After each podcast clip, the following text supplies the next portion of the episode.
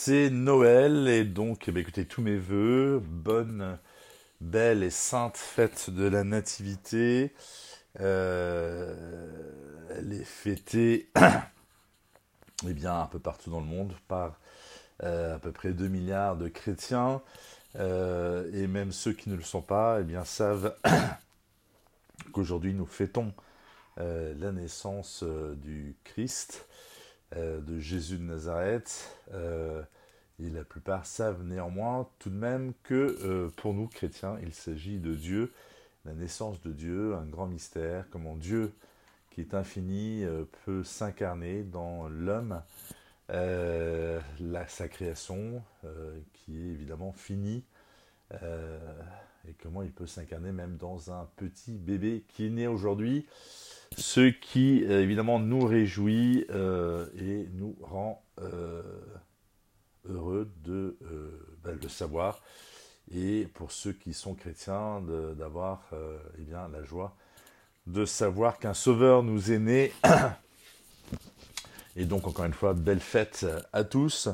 Aujourd'hui eh bien nous reprenons un petit peu quelques nouvelles sur eh bien cet Orient avec quelques brèves, quelques informations, quelques anecdotes, quelques nouvelles, souvent moins euh, enthousiasmantes, moins euh, eh bien, paisibles, moins heureuses que ce que nous fêtons aujourd'hui, la naissance du Sauveur. Euh, mais c'est une raison supplémentaire sans doute pour ne pas oublier nos frères qui vivent là-bas et qui sont confrontés à un certain nombre de difficultés cela étant, euh, lorsqu'on va les rencontrer sur le terrain, en dépit des difficultés, eh bien, ils conservent euh, cette foi euh, qui est très impressionnante, une foi qui est éprouvée, mais qui la rend sans doute plus forte, purifiée et qui nous édifie et qui, en dépit de toutes les difficultés rencontrées souvent sur le terrain, eh bien, leur permet de conserver euh, une espèce de joie, de jubilation intérieure, de se savoir sauver. Et c'est encore une fois pour nous une grande leçon. Alors, direction tout d'abord euh, l'Irak, euh, où on a eu, il y a quelques semaines, c'était fin novembre, une mauvaise nouvelle un petit peu concernant le cardinal Louis-Raphaël Sacco, qui est le patriarche des Chaldéens, alors les Chaldéens, euh, c'est un rite oriental catholique, donc ils sont catholiques comme nous, mais avec un rite euh, oriental. Chaldéen, c'est bien de Chaldée. Euh, je vous rappelle que Abraham venait de Our en Chaldée. C'est ben, justement en Mésopotamie, donc dans l'actuel Irak, entre les fleuves. Mésopotamie, c'est du grec, ça veut dire entre les fleuves. De quel fleuve s'agit-il? Eh bien, c'est bien sûr le Tigre et l'Euphrate. Alors, le cardinal Sacco, que se passe-t-il pour lui? Eh bien, depuis des mois, il était engagé dans une confrontation avec le chef des brigades de Babylone. Euh, il s'appelle Ryan al-Kildani, il est censé être chrétien pour autant, euh, mais ces brigades en réalité sont soutenues par les chiites qui sont majoritaires dans le pays, en Irak, 60% de la population.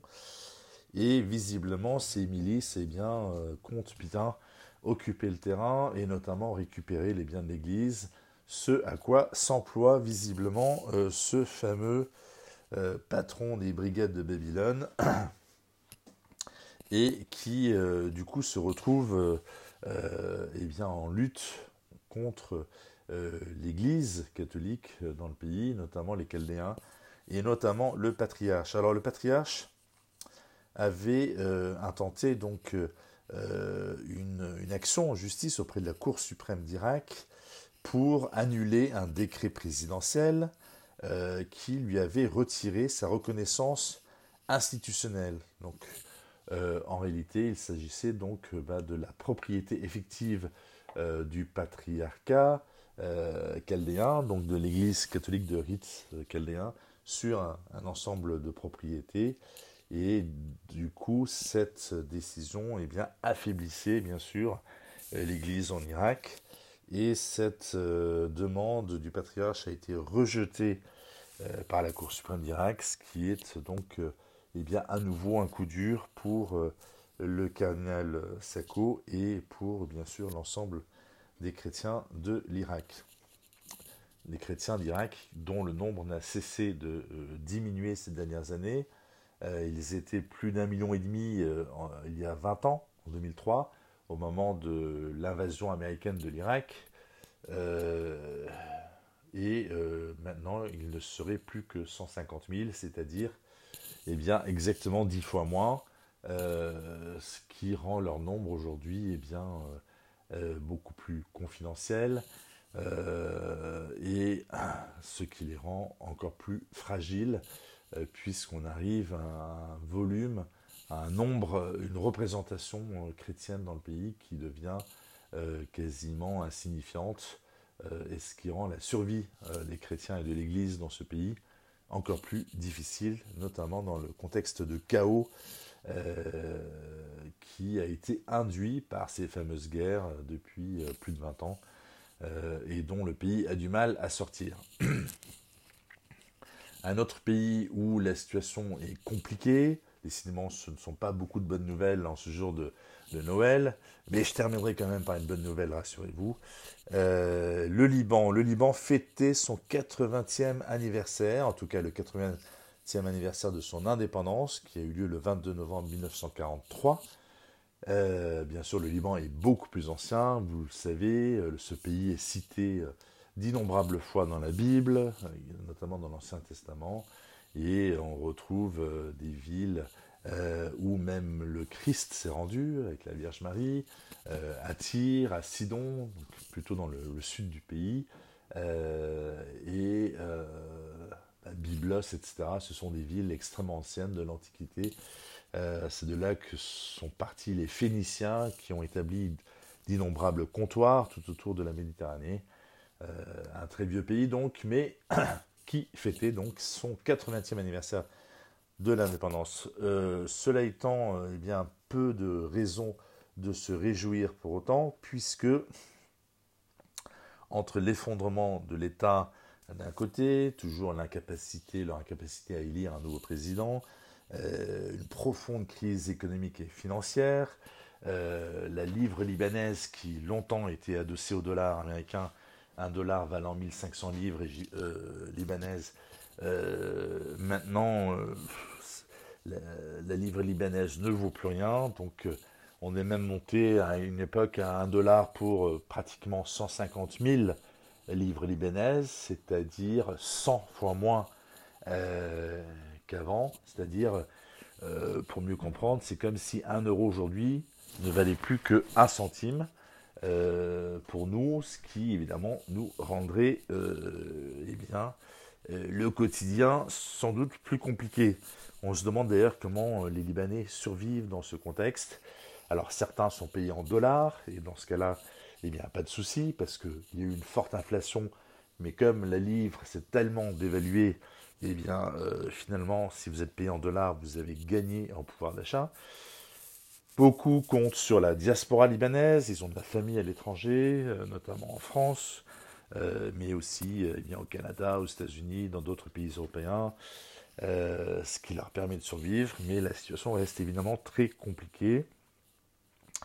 Euh, il y a eu l'explosion du port de Beyrouth en 2020, qui a été un choc euh, psychologique aussi, pour, traumatique pour beaucoup de, Libanais. la gestion de l'épidémie de Covid, bah, qui n'a pas été plus brillante qu'ailleurs. et maintenant, les affrontements à la frontière sud entre Israël et le Hezbollah en marge du conflit à Gaza.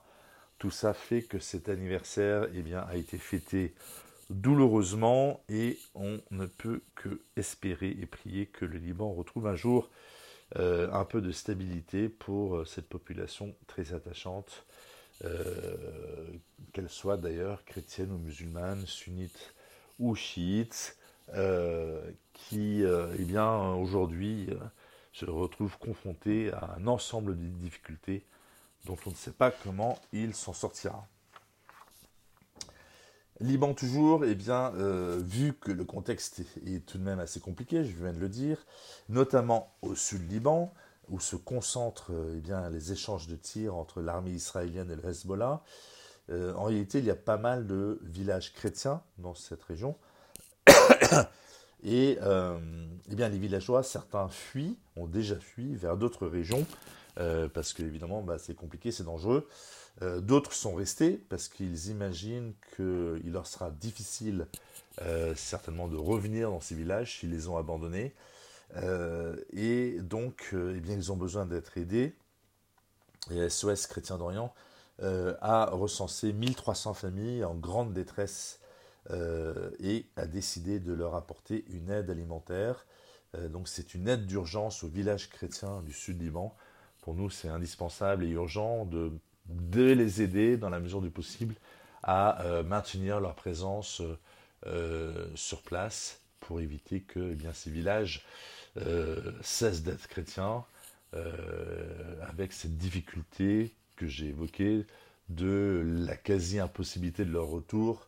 En cas de départ, ils seront pris par d'autres populations, notamment chiites, et ils seront donc perdus. D'où l'importance de les aider à rester sur place en espérant que euh, ces accrochages, ces échanges de tirs sporadiques, pour le moment, ne dégénèrent pas dans une guerre de plus forte ampleur. Euh, tout cela étant encore une fois lié au euh, conflit à Gaza, dont on espère bien sûr encore une fois qu'il se termine le plus rapidement possible. Alors une nouvelle un peu moins dramatique, Riyad accueillera l'exposition universelle de 2030. Euh, donc Riyad, c'est la capitale de l'Arabie saoudite. Euh, L'Arabie saoudite qui, euh, avec le prince héritier, Mohamed Ben Salman, essaye à tous les niveaux de vendre une nouvelle image de son pays, d'attirer des investisseurs, d'attirer même des touristes, ce pays qui était assez fermé jusqu'à maintenant. Et donc cela passe notamment par euh, l'organisation de grands événements internationaux, qu'ils soient sportifs ou autres. Euh, L'Arabie saoudite avait déjà obtenu euh, l'organisation des Jeux asiatiques d'hiver en 2029, et cela date d'il y a deux ou trois semaines, l'obtention de la Coupe du Monde de football en 2034. Et donc là, bah, troisième grand événement, on peut dire, Riyad décroche euh, l'exposition universelle de 2030 euh, et peut ainsi se prévaloir de trois grands événements internationaux pour faire évoluer son image. Euh, l'exposition universelle, je vous le rappelle, a lieu tous les cinq ans. Il y a eu Dubaï dans les Émirats arabes unis en 2020, puis ce sera le tour d'Osaka en 2025, Osaka au Japon bien sûr, et enfin la capitale saoudienne qui eh bien, la recevra l'hébergera, euh, l'accueillera en 2030. Dernière euh, peut-être nouvelle euh, sur l'Égypte, bah, toujours dans le cadre du conflit à Gaza. il y a des blessés bien sûr, beaucoup de morts, quelques équipes internationales médicales qui essayent de faire de leur mieux.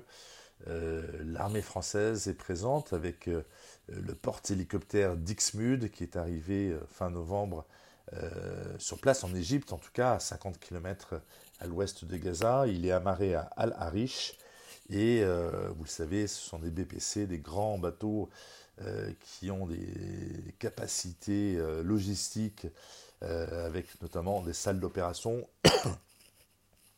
une quarantaine de lits.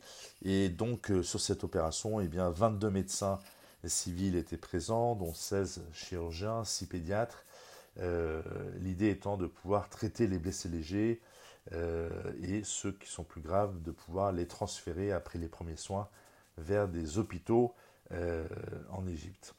Il s'agit du premier navire militaire occidental à accoster en Égypte depuis le début du conflit, conflit qui, nous l'espérons encore une fois, euh, eh bien, euh, se terminera le plus vite possible. Un petit mot peut-être sur l'Égypte pour finir sur une, note euh, plus positive. C'est le pays de Saint-Marc. Vous savez que Saint-Marc a longtemps accompagné Saint-Paul, puis Saint-Pierre, notamment ensuite à Rome, et puis est revenu évangéliser l'Égypte. C'est le patron de l'Égypte. il est le patriarche d'Alexandrie et de toute l'Afrique. c'est un pays qui était majoritairement chrétien avant l'arrivée de l'islam. Il en reste beaucoup. L'Égypte est un très grand pays, c'est 110 millions d'habitants aujourd'hui. Euh, et plus d'une vingtaine de millions de chrétiens, donc euh, pratiquement euh, bah, un peu moins de 20%.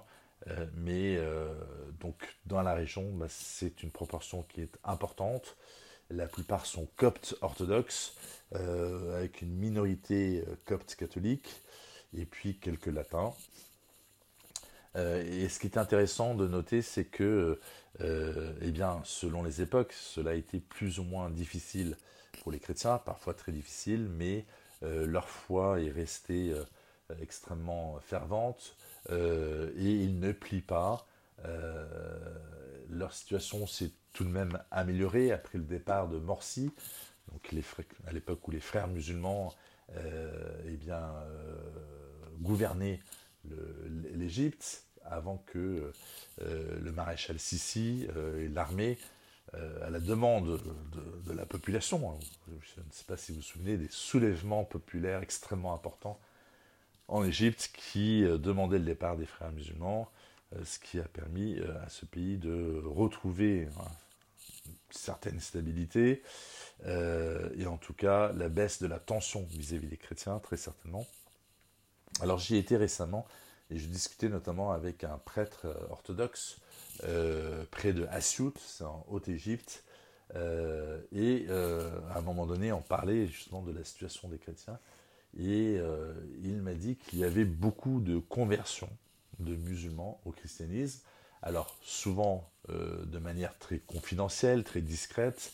Donc dans les paroisses, il y a quelques baptêmes, mais ça reste plus anecdotique. On n'a pas des, euh, centaines de milliers de musulmans qui viennent se faire baptiser, parce qu'encore une fois, on est dans un contexte social euh, qui rend la chose difficile. Dans un pays majoritairement musulman, eh bien, vous, ne pouvez pas euh, changer de religion. il est théoriquement interdit de quitter l'islam. L'apostasie est même théoriquement punie de mort. Alors, ce qui n'est pas toujours ce qui se produit, mais en tout cas, la possibilité demeure. Euh, et puis elle se produit tout de même euh, parfois. Et donc euh, la nécessité d'une très grande prudence, évidemment, d'une très grande discrétion dans ce phénomène de conversion. Alors ça, je le savais, c'est dans tous les pays à majorité musulmane. par exemple, en Iran, on parle de plus de 800 000 convertis au christianisme, ce qui est tout de même très étonnant dans un pays où, là encore, bien entendu, euh, la conversion au christianisme est strictement prohibée, euh, mais cela ne semble pas euh, freiner une espèce de dynamique, un élan vers, vers le christianisme. Et donc ce prêtre me parlait de, du cas de l'Égypte en évoquant une dizaine de millions de musulmans convertis au christianisme en Égypte, ce qui est absolument euh, évidemment étonnant, encore une fois, dans le contexte que je viens d'évoquer. Euh, alors c'est une évaluation parce que évidemment, encore une fois, ils ne sont pas venus s'inscrire sur des registres, euh, mais ce sont des chiffres qui a priori, parce que je les ai entendus aussi par d'autres personnes, n'ont pas été inventés et reposent donc sur ben, des évaluations faites euh, au niveau des différentes paroisses, des différents diocèses, au niveau de l'église copte orthodoxe, euh, qui est encore une fois très présente dans ce pays, euh, des musulmans qui sont touchés par le message du Christ à travers différents canaux. Alors il y a le Internet, bien entendu, avec des émissions qui sont extrêmement suivies, notamment d'un prêtre copte orthodoxe euh, Zacharias euh, qui est à l'étranger pour des raisons de sécurité euh, et qui touche vraiment le cœur des, Égyptiens qui suivent ces émissions, pas que des Égyptiens d'ailleurs. D'autres intervenants comme le frère Rachid, lui qui est un musulman converti au christianisme et qui touche également beaucoup les cœurs dans le monde musulman. Euh, vous avez, ben, grâce à Internet aussi, ben, l'accès tout simplement à ce qu'est le christianisme, le message du Christ, euh, ce qui n'est pas ordinairement accessible en dehors d'Internet dans des pays à majorité musulmane. ça, c'est le premier élément. Il y a aussi des songes des musulmans qui eh bien, voient le Christ, voient la Vierge Marie, et qui, bah, du coup, se mettent à, suivre le Christ et à devenir chrétiens, en tout cas intérieurement. Euh, vous avez le témoignage des chrétiens aussi, euh, égyptiens, qui euh, sont au service du reste du pays, qui ont une manière de se comporter de, dans leurs rapports sociaux qui bah, touchent aussi les gens. Tous ces éléments qui font que eh bien, on se retrouve avec un nombre de, conversions, en tout cas de, cœurs qui suivent le Christ, euh, de manière assez cachée pour le moment. Euh, jusqu'à quand? C'est la grande question. Mais ça peut être euh, un sujet de réjouissance en ce jour de Noël, encore une fois, qu'il y ait de plus en plus de personnes qui reconnaissent le Christ comme sauveur et qui, sans doute, eh bien, avec nous aujourd'hui, en ce jour de Noël, se réjouissent. On peut prier pour eux et se réjouir, rendre grâce à Dieu pour son action euh, même si elle est discrète, mais elle est réelle à travers le monde musulman et dans d'autres contrées également, euh, ce dont nous pouvons encore une fois euh, nous réjouir. Belle fête de Noël à tous encore et à la semaine prochaine pour cette chronique Les Brèves d'Orient.